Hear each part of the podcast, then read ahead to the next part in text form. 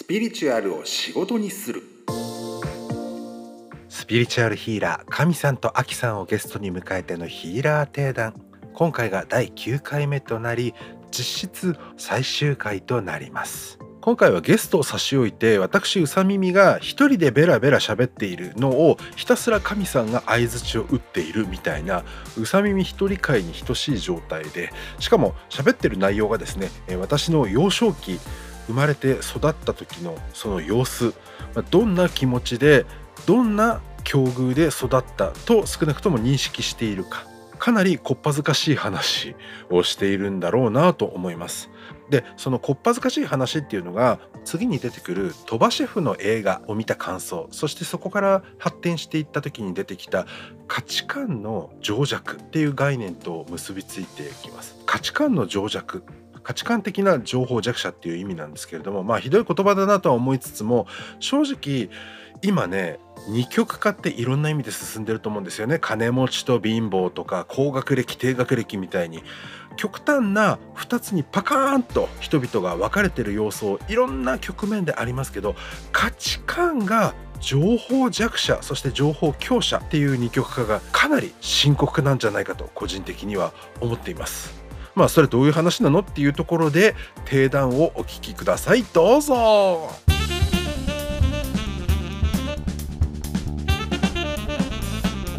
親が完全にその商業で成功して一流になってこそなんぼっていう方向性のことをガミガミガツガツ言うタイプの人間だったでも何でもプロになって成功して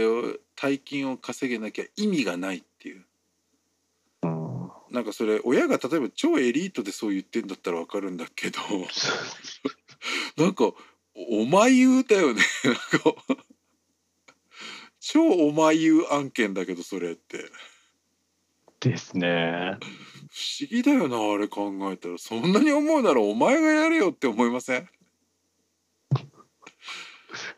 やってみせてくれたらね説得力が。あの私と親って両親って19歳しか離れてないのでだからちょっと幼少期の自分は、まあ、一応大人だなっていうふうには年齢的に親のこと見てたけどはい、今から思えば幼稚園とかの時ってうちの親なんて23歳とかなんですよね。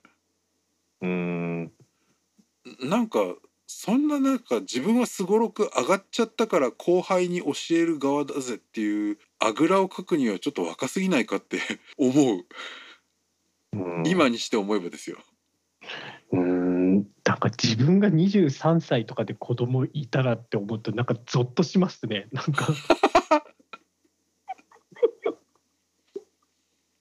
年だけやん大人なんて感じですね。自分で考えたら。しかもそれはなんか子供に向かってなんか金稼げるようになれるんだったらいいけどなれなかったら全部無駄になるんだかんね。ピアノとか習ったレッスン代だのかけた時間。うん。別のもっとものになることをやれば意味があるのに散々頑張って時間とお金も使って努力してそのプロになって売れなかったら全部無駄になるっていうなんかその発想すごい貧しすぎてちょっと今思い返したらやっぱゾッとしちゃったしあの、うん、まあなんだろうな。人生を棒に振ってほしくないからこそガミガミ言ったみたいな親心みたいなのも想像できなくはないけどちょっとあまりにもそのちょっと素朴でシンプルすぎるがゆえの悪気のない悪みたいな少なくとも悪影響子供への悪影響っていうのを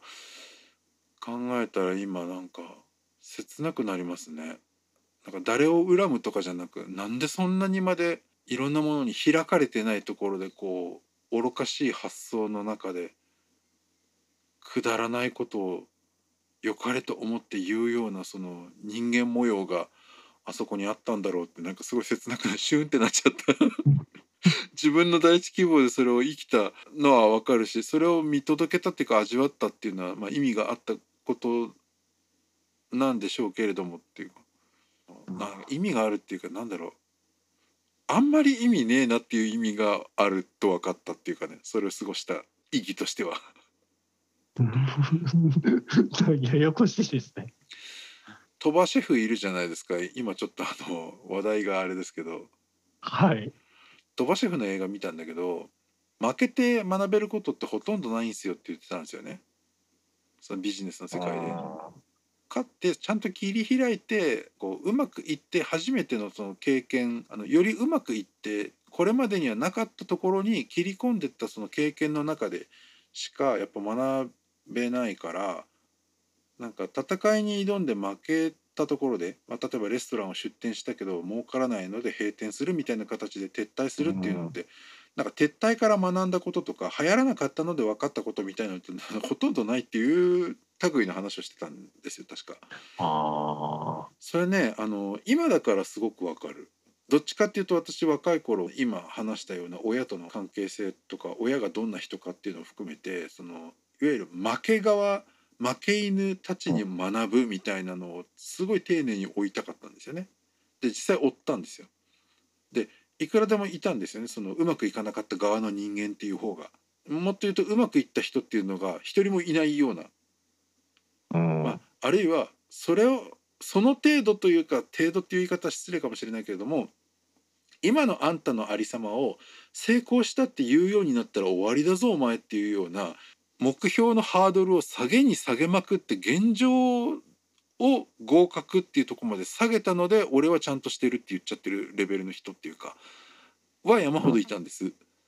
でその人たちのもう本当に何もかもがアリスの帽子屋みたいな全く理にかなってないっていうことをあの少年時代というかにはず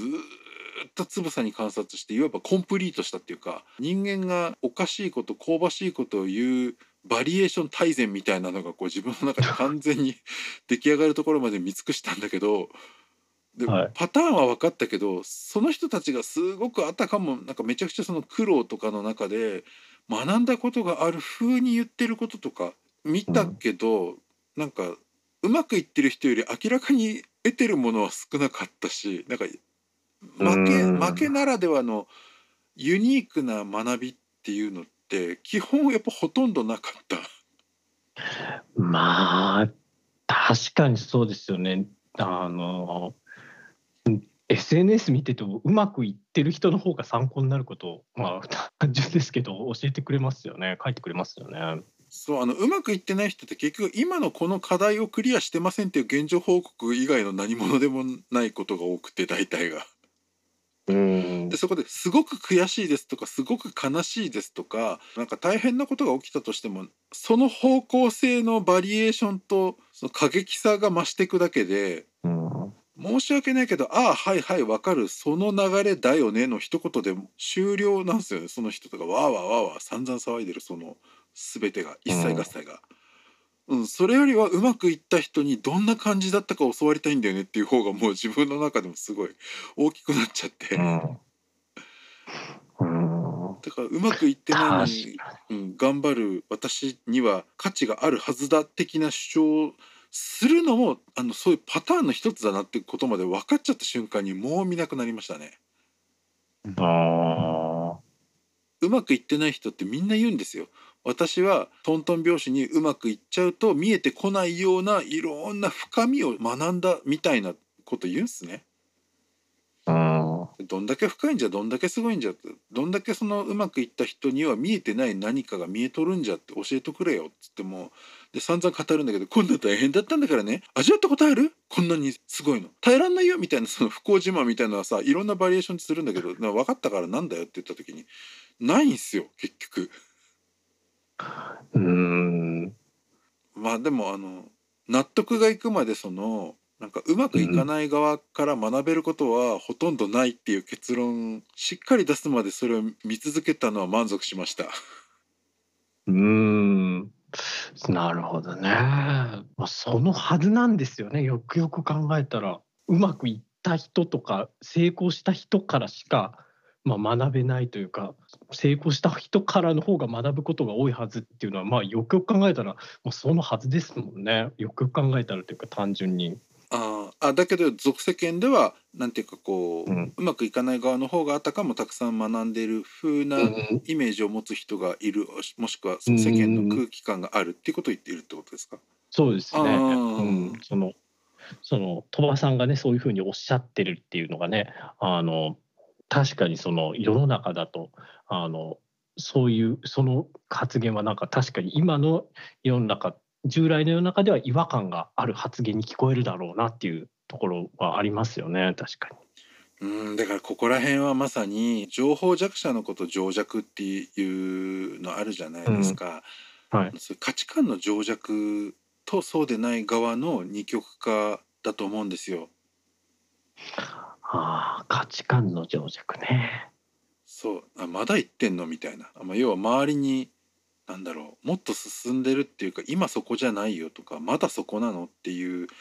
側のありさまを見せてくれてる人が、まあ、いないんでしょっていうことがバレちゃいますよねそれ言ったら。うんでそれってまさにそのそれこそ東京都内の中でホワイトカラーと称されるような、まあ、頭がいいなりなんなりとされる風の界隈であってもすごい差があるんですよまだ。うんあの苦労万歳みたいなのはまだまだ市民権を得てるというかうん。多数派に近いものがありますし。でその中ででしかもその苦労した人のことを意味がないぜって別にそのなんか生きた時間とかその生き様に対して否定してるわけじゃないんですよ別に。その実際に苦労した人がいたとしてすごい苦労にもめげずに耐え抜いたよみたいなそのことを別にけなしたりはしなくて大変でしたねとは素直に思うんだけれども、あの学ぶ点であるとかそのななんかあれですよねその人類として進化できてるかっていう点で言った時にはその進化的な部分にはあまり寄与してないよねっていう意味でなんですよね結局。うん。でそのことを知ってるかもしくは、えー受け止めることができてるかどうかっていうところの差があの東京だけでもやっぱりうん二極化っていうかグラデーションめっちゃありますね。あてかその意味ではあの別に、まあ、自分自身も含めて東京都に住んでるから絶対能力なりそういう知見が進んでるとか素晴らしいってわけじゃないっていうとこも加味してでその素晴らしいわけじゃない人たちのグダグダした話ってやっぱいくら聞いてもそんなに売るものがないっていうところまで私はある種割り切ってきてるから最近ははい。それが結果的には上積み線って見えるような特別うまくいってるすごい人たちとだけ、まあ、付き合うというか興味を持つっていうかな思考性に現れてるのかもしれないです。うんでそれはミーハーとかって言われるかもしれないけどいや切実にだって私なんてもう本当にそういううんあの不幸自慢するわけじゃないけども本当になんでこんなに全員が全員間違えてんのっていうような間違えてるって言い方は失礼かもしれないけどそのうん。うまくいってないくせにこうするといいんだぞみたいないや違うだろみたいなことを全員が全員言ってる場でどうすりゃいいんだっていうところから這い上がってきてる自覚があるから。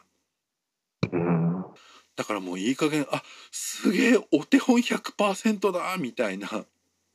そういう情報源に触れられるようになったその喜びもあるし渇望感とかもすごいからうんミーハーに感じるかもしれないけど今はもう本当にできる人戦みたいになってるんですよね私は。うんやっぱそういうところもなんかやっぱ情報がやっぱ今つながりやすいからすごい自分の持ってる価値観でやっぱりそのな誰をフォローするかっていうところですごい、まあ、二極化するというかその世界をやっぱり強固にしていくんでしょうね皆さん。それがあの今回の冒頭に言ったやっぱりこっから先って世の中で要は何が大事なの？みたいなテーマで言うと SNS のフォローしよっかな関係。うん。うんうんで選ばれるかそうでないかっていうところなのかな。うんあーなんか綺麗に話が戻ってきましたね。うん、でやっぱりここで私が情弱って言ってる側とされるような、あの今これからの時代でうまくいかない風の動き方をしちゃってる人たちっていう風に見える人たちも、やっぱり違う考えの人たちと触れると不愉快な思いするわけじゃん。うんうんでしかもなんか実績っていうかこの人生で成し遂げたことみたいなものを実際比べちゃっても年収だったりとかそれこそいい家に住めてるかどうかとか友達が多いかどうかとかそういうので言った時に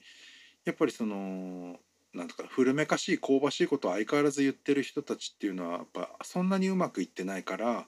まあ、カツカツの自利品なんですよね、いろんな意味で。あの単純にお金っていうだけじゃなくてそれは体験とかそのうん社会的地位っていう言い方すると大げさかもしれないけどまあ要するになんか休みの日どこで遊べるような余裕がありますかとかそのそういうの含めてですけどうんそれがあんまり華々しくないんですよ結局。だからなんていうかあの実績を見せられても自分たちの方が劣ってるっていうことをその人たちはその学習しちゃってるがゆえに逆に閉鎖的に壁を作って似た者同士で傷の舐め合いというかなんていうかあの「俺たちって間違ってないよなそうそう俺たちはいけてるぜ正しいこと言えてるぜ」って言って同じ感覚の人だけで集まって閉ざされたそういう友達空間みたいなのを作っちゃうんですよね。でその中では当然何もかもがうまくいってる。うん本当の SNS のアカウントでもその人たち同士のうわーっていうようなすごい 考え方とかこうめちゃくちゃ NG だらけのその発言にも「そうだそうそうそうそうだよね」みたいな「これこれでいいんだよね」みたいな「そうそう俺ら間違ってないよ楽しかったね」みたいなやり取りが平和になされててそこにいわゆる先進的でいろいろうまく手に入れたりとか高い水準で何かを成し遂げてる人たちは一切絡んでこないっていう。同じ SNS の中にいるのにねうんうんそれがめちゃくちゃシビアに今起きてるなって思いますね。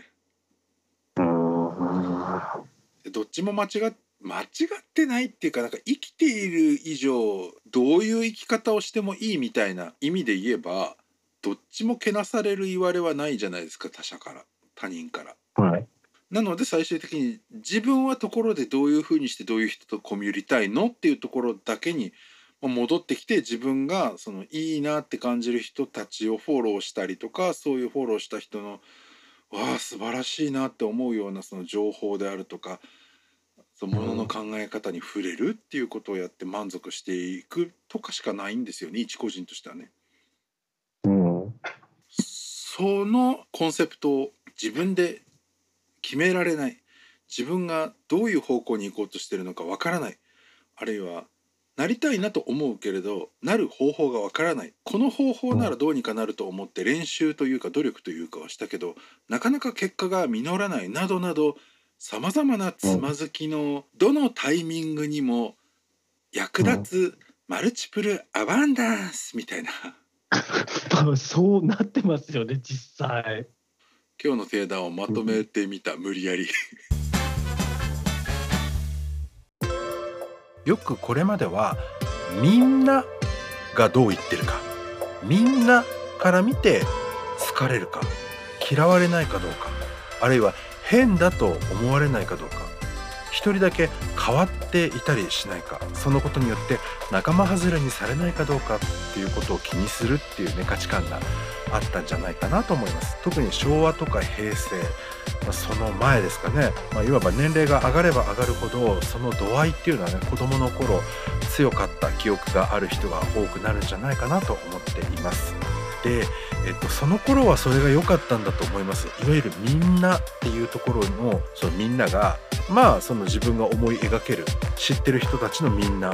だったりもするしもしかしたらテレビ、まあ、そういったいわゆる4大マスコミ媒体って言われるようなものは当時からありましたけどそこでも「みんな」とか「我々」っていう言葉でくくってなんとなくその当時の日本にいる人たちっていうことで価値観が一つになんとなくまとまっていたような錯覚だったとしても、まあ、それでどうにかなったんだと思います。でもねいよいよここから先はどうなんでしょうということです。みんなの中のどこのグループどの人たちが採用してる価値観を自分は取り入れたいですか？ということを主体的に選ばないといけないみたいですね。次回からはこの定談の番外編お届けしちゃいます。